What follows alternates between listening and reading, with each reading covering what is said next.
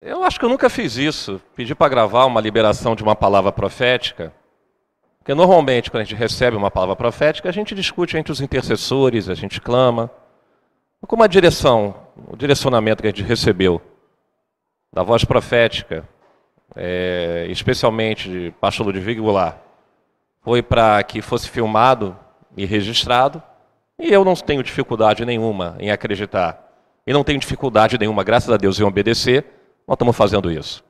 Eu peço a paciência de vocês, porque na hora que eu recebi a ligação, eu estava dormindo e recebi uma ligação do pastor. Eu dormi essa noite no Maidá, no Maitá, é, e vim para cá muito cedo hoje. Toda vez que a gente recebe é, uma exortação, a nossa tendência humana, a nossa tendência carnal, é de rejeição, porque ninguém gosta de ter a orelha puxada, de receber bronca. É, mas o Senhor tem falado com a gente que exortação é vida, produz vida, restaura a alma e que o reino o, é, o, vai ser dado por aqueles que aceitam exortação e não pelos arrogantes. Amém? Então, exortação é sempre uma coisa positiva, por mais que a maioria das pessoas que rejeitam a palavra profética, rejeitam a palavra profética porque não gostam de ser contrariado, não é verdade? Mas o Senhor tem nos burilado e tem nos esculpido e tem, e tem nos dado polimento com, com lixa d'água e a gente aprendeu a baixar a cabeça para o Espírito Santo e receber dele aquilo que muitas vezes a gente não compreende. E eu devo dizer para vocês que a uma hora da manhã, quando eu recebi essa palavra, eu estava meio acordado, meio, meio sonado. Então, provavelmente, eu não vou conseguir passar a essência disso que foi nos passado. Então, eu espero que o Espírito Santo, e eu tenho certeza que ele o fará, vai dar entendimento para vocês no entendimento e para mim a tentar passar aquilo que muitas vezes nem eu mesmo ao certo compreendo com toda a profundidade que precisaria entender. É, o pastor Ludwig está numa conferência, Messianic Leadership Roundtable. É, líderes do movimento messiânico judeus que creem em Yeshua Mashiach, no, em Jesus, e round table é uma mesa redonda, uma palavra que significa painéis, discussões. Eu tive a oportunidade de estar numa conferência dessas, se eu não tiver errado, há, há três anos atrás. É sempre na mesma cidade, em Phoenix, no estado do Arizona, nos Estados Unidos. E aliás, a gente agradece bastante, sempre o carinho, de, de Jonathan Burns e sua esposa, que por incrível que pareça, nessas raras coincidências da vida, é brasileira, Elisângela Burns.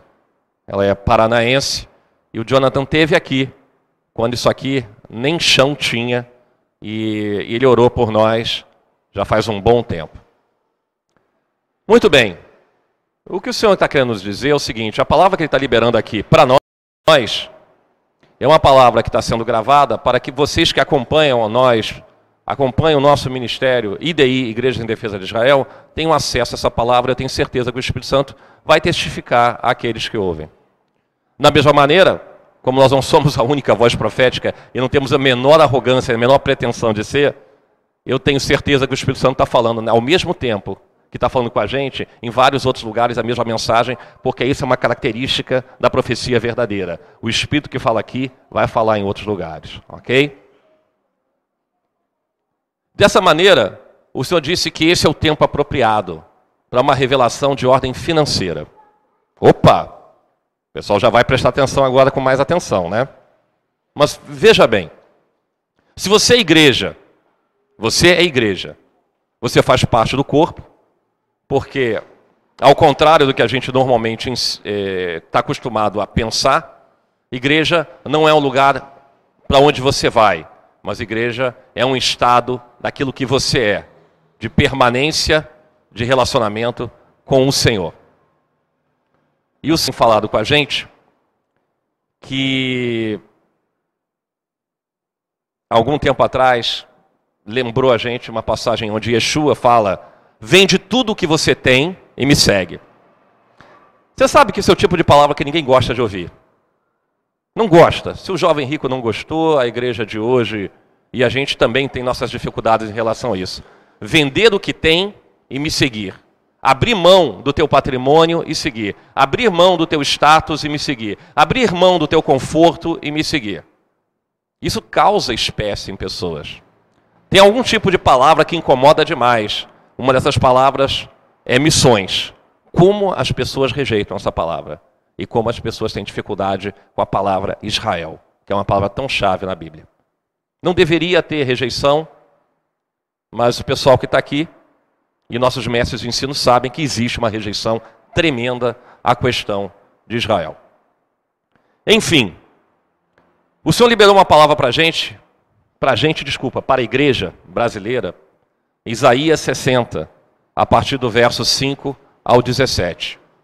E o que ele tem falado para a gente, que chegou o momento da gente ter arrependimento verdadeiro por todo o dinheiro, por todo o recurso financeiro que ele colocou em nossas mãos e que foi mal empregado e que foi desperdiçado. E isso vale para a igreja, instituição, isso vale para você, corpo de Cristo, você como indivíduo, você como indivíduo que faz parte de um corpo maior.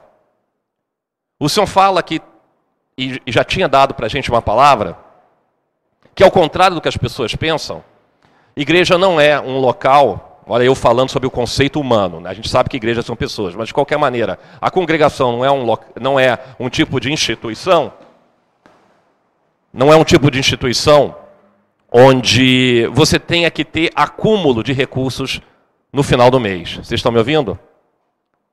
Acúmulo de recursos no final do mês. Necessariamente, você não tem que ter sobras. Necessariamente, você não tem que ter gordura para que depois você venha escolher onde você vai aplicar. O que o Senhor diz é o seguinte: é imediato, há um fluxo, um fluxo, um fluxo onde tem que ser aplicado para o avanço do reino. Então, quando começou a falar sobre isso, e a gente vivendo a realidade que a gente vive, e sabendo que a igreja dos remanescentes tem passado por dificuldades financeiras, e os membros também eles estão inseridos dentro de um contexto maior, que é um contexto da própria economia planetária, digamos assim, e da própria economia de Deus. E que quando o Senhor coloca você numa situação, digamos assim, de, de, de falta de recursos, é para você repriorizar e redirecionar a, a, a, os teus recursos e clamar para aquele que é o dono de todo o ouro e de toda a prata, para que você possa aplicar com certidão, com, com exatidão, naquilo que é relevante para a obra dele. O Senhor está pedindo agora um pedido de. É, ele está pedindo ao povo dele que entenda a necessidade de arrependimento de tudo que você gastou em tua vida e que você gastou não para o reino de Deus. Incomoda, né? Incomoda porque todos nós fomos acumuladores. Todos nós colecionamos coisas. Tem gente aqui que colecionou latinha de refrigerante. Tem gente que colecionou camisa de time de futebol. Tem gente que colecionou, carrinhos matchbox, carrinhos de criança. Crianças têm suas coleções e os adultos mais crescidos também têm suas coleções. Meninas também colecionam sapatos, vocês sabiam? Meninas também colecionam calças. Meninas colecionam roupas. A gente coleciona muita coisa. A quantidade de coisa que existe em nossos armários foi comprado com recursos desperdiçados. A quantidade de recursos que a gente tem, de enfeites, quadros e até mesmo alguns móveis em nossa casa, foram comprados muitas vezes com recursos desperdiçados. A gente fez pouco caso e a gente não geriu bem os recursos de Deus. Eu sei que isso incomoda gente. Porque Deus não está querendo que você seja um pobre mas que você aprenda a viver na simplicidade do reino. A simplicidade do reino é tão simples. Se você tem dois casacos, meu irmão, e dois bons casacos, e tem um irmão do teu lado passando frio, pega aquele casaco e dá para ele. É isso que a palavra de Deus fala. Mas na realidade, a gente tem muita dificuldade em amadurecer para viver isso, não é? Porque o evangelho é um processo gradual. É um processo de amadurecimento. Então o Senhor liberou essa palavra, pedindo que haja um arrependimento para que a gente entenda que a gente precisa se consertar com Ele, porque Ele quer mandar recursos. Isso não é uma coisa boa? Não é, gente? Deus quer mandar recursos, mas Ele não vai mandar recursos enquanto não houver um arrependimento pelo desperdício das coisas que você teve durante a sua vida. Muita gente, muita gente se endividou em cartão de crédito. Muita gente se endividou em cheque especial. É, sim, eu não sou, eu não sou de outro planeta, eu sou do planeta Terra. Eu sei que há um contexto. Eu sei que é um contexto, mas se o Espírito Santo falou, eu não vou falar, eu não vou, eu não vou amenizar aquilo que foi falado, ok? Porque eu mesmo tive problemas nessa área. Ainda que eu tenha dificuldade em entender por que eu passei algumas dificuldades, uma vez que há muitos anos a minha prioridade é o reino e há muito tempo eu deixei de olhar para o meu umbigo.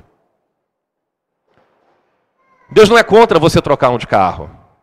Deus não é contra você ter uma casa própria. Deus não é contra você construir um patrimônio digno. Ele é contra desperdício. Vocês estão me entendendo? Você só vai poder chegar a um nível que você possa sentir tranquilidade. Vou contar uma história para vocês que aconteceu essa semana comigo. Não tinha me programado falar. Eu estava no túnel Rebouças dirigindo o meu possante Honda Fit 2006 de cor cinza que a minha esposa costuma dizer que ele é uma bola. Uma bola porque já foi tantas vezes batido que ele foi amassado. Na ponta, atrás, está se tornando uma bola de futebol. E eu estava no túnel Rebouças e eu não sou de pedir nada para mim. Eu falei para o Senhor: Senhor, eu queria tanto poder ter condições de fazer uma lanternagem nesse carro. Tanto ter condições de fazer uma lanternagem nesse carro. Mas eu devo dizer para o Senhor: embora eu não tenha dinheiro, se eu tivesse dinheiro para fazer, eu não teria coragem de fazer, porque não é prioritário. Aí eu cheguei no sábado passado aqui, e ao contrário do que eu sempre faço, que é estacionar no nosso segundo andar, que é na nossa garagem, eu estacionei em frente à calçada.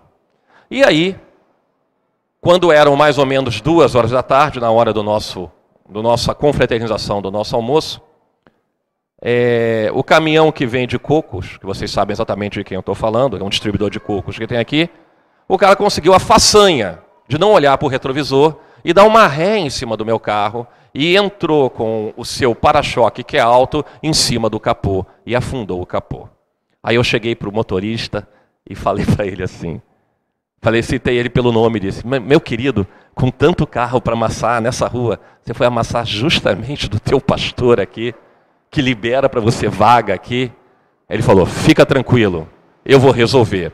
Aí eu falei para ele: bom, se você vai resolver, não resolve só o amasso aqui na frente, não, resolve tudo. É claro, eu vou resolver tudo. Vocês já me abençoaram tantas vezes, eu vou abençoar você. Meu carro está todo lanternado.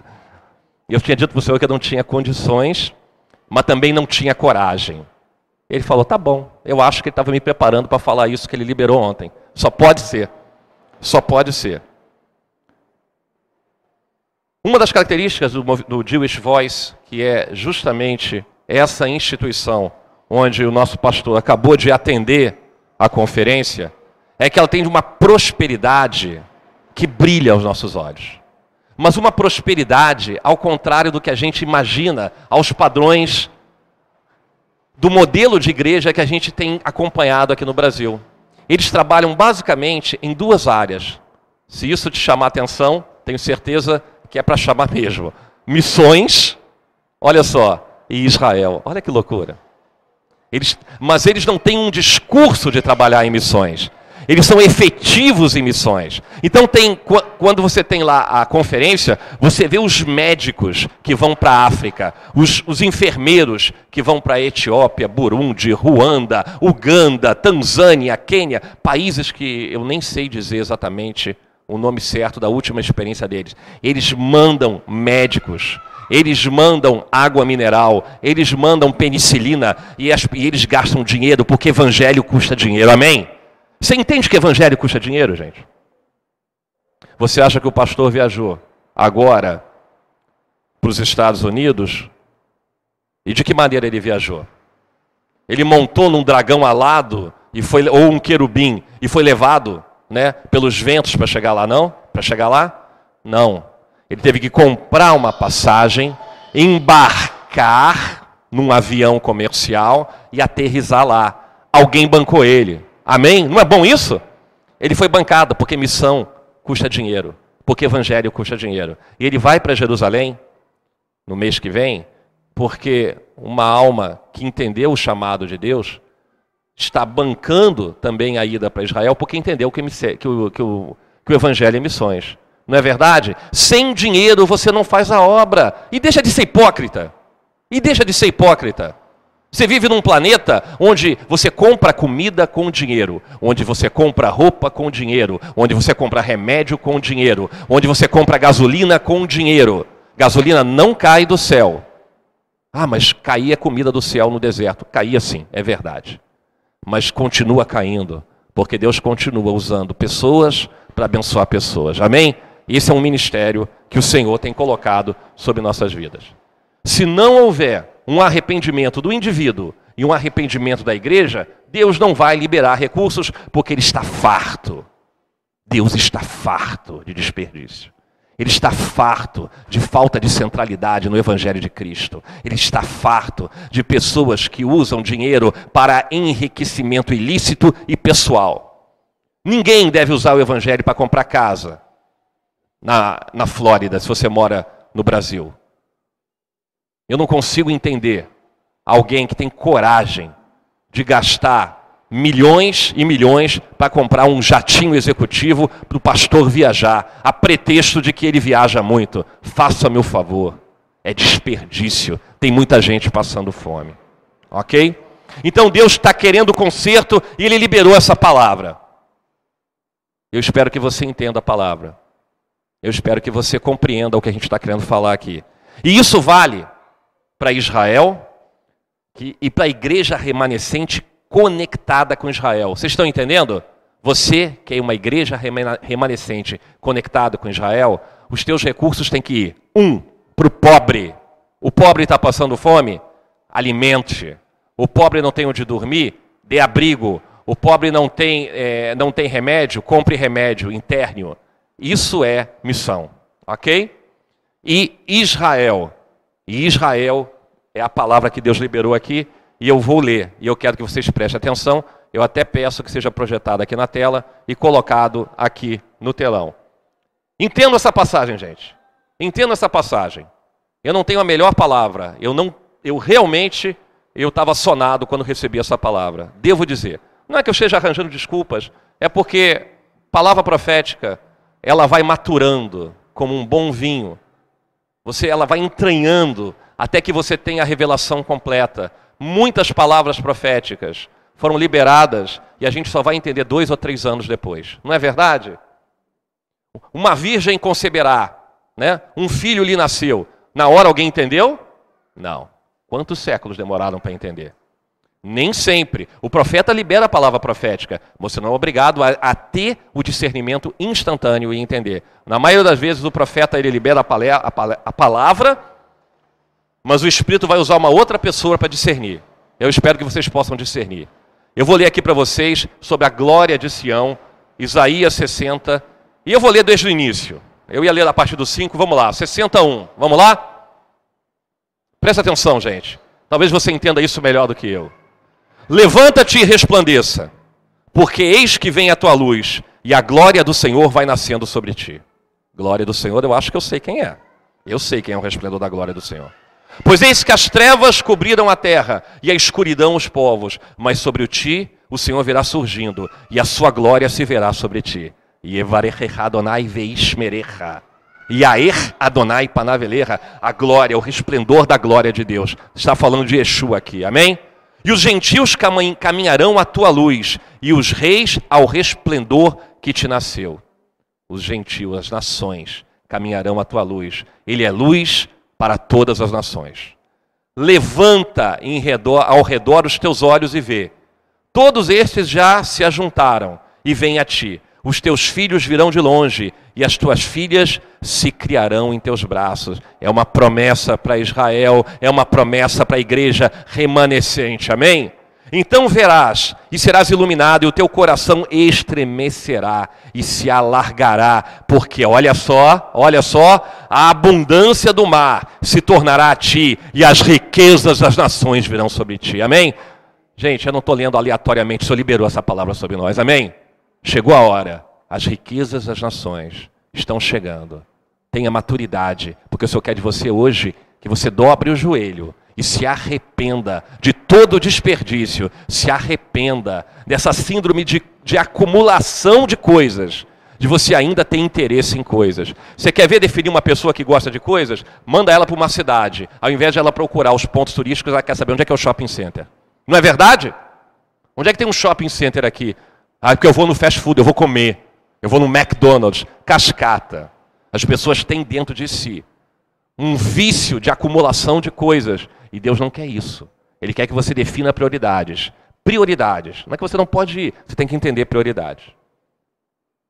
Eu estava lendo qual, querido? O 5. Eu lendo o 5. Então verás e serás iluminado, e o teu coração estremecerá, assim, a abundância do mar e as riquezas das nações virão a ti. Isso aqui é para Israel. Alô, igreja. Para você também igreja do remanescente conectado com Israel, que entendeu missões, que, que entendeu a necessidade de alimentar aquele que tem fome e que não relega Israel a um plano é, de, de, humilhação, que, que, que, não, que não tenta usurpar a, o chamado que Deus deu sobre Israel. Número 6. A multidão de camelos te cobrirá, os dromedários de Midian e Efã, todos virão de Sabá ouro, incenso, e trarão e publicarão os louvores do Senhor. Amém? Estava me lembrando que ontem a gente leu sobre Abimeleque.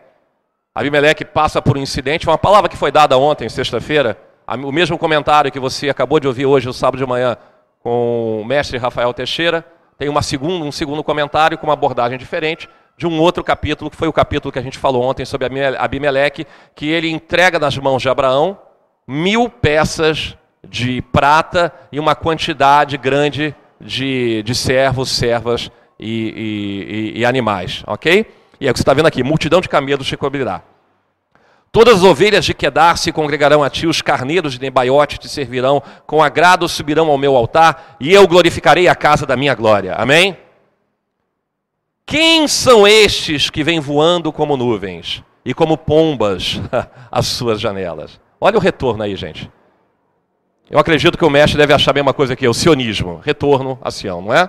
Voltando, voltando como nuvens. Não existia, o profeta não tinha como entender o que era avião na época, ok? Certamente as ilhas me aguardarão, e virão primeiro os navios de Tarsis para trazer os seus filhos de longe, e com eles a sua prata e o seu ouro, para que o nome do Senhor teu Deus e para o Santo de Israel, porquanto ele te glorificou. Não é impressionante isso? E os filhos dos estrangeiros edificarão os teus muros, e os seus reis te servirão. Gente, quem é que vai edificar os muros de Jerusalém? Os filhos dos estrangeiros. E os seus reis te servirão, porque no meu furor te feri, mas na minha benignidade tive misericórdia de ti. É lindo, né, gente? É lindo.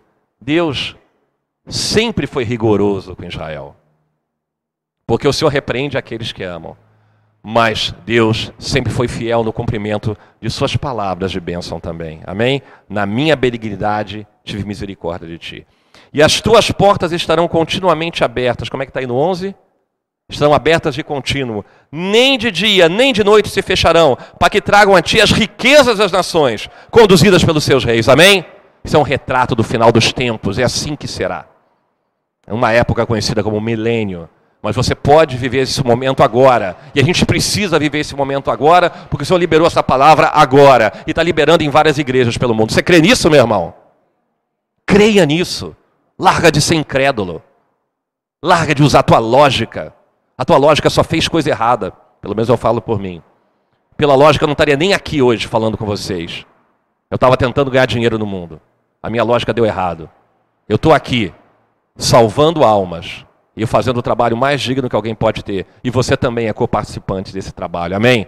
Porque você é tão digno, porque você participa disso. Porque a nação e o reino que não te servirem perecerão. Sim, essas nações serão de todas assoladas. A glória do Líbano virá sobre ti. A faia, o pinheiro, o álamo, conjuntamente, para ornarem o lugar do meu santuário, e assim glorificarei o lugar dos meus pés.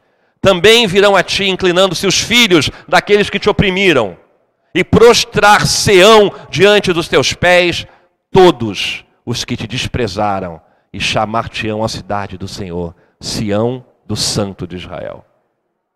Em lugares de seres deixada e odiada, de modo que ninguém passava por ti, far-te-ei uma excelência perpétua, um gozo de geração em geração. É a glória de Jerusalém.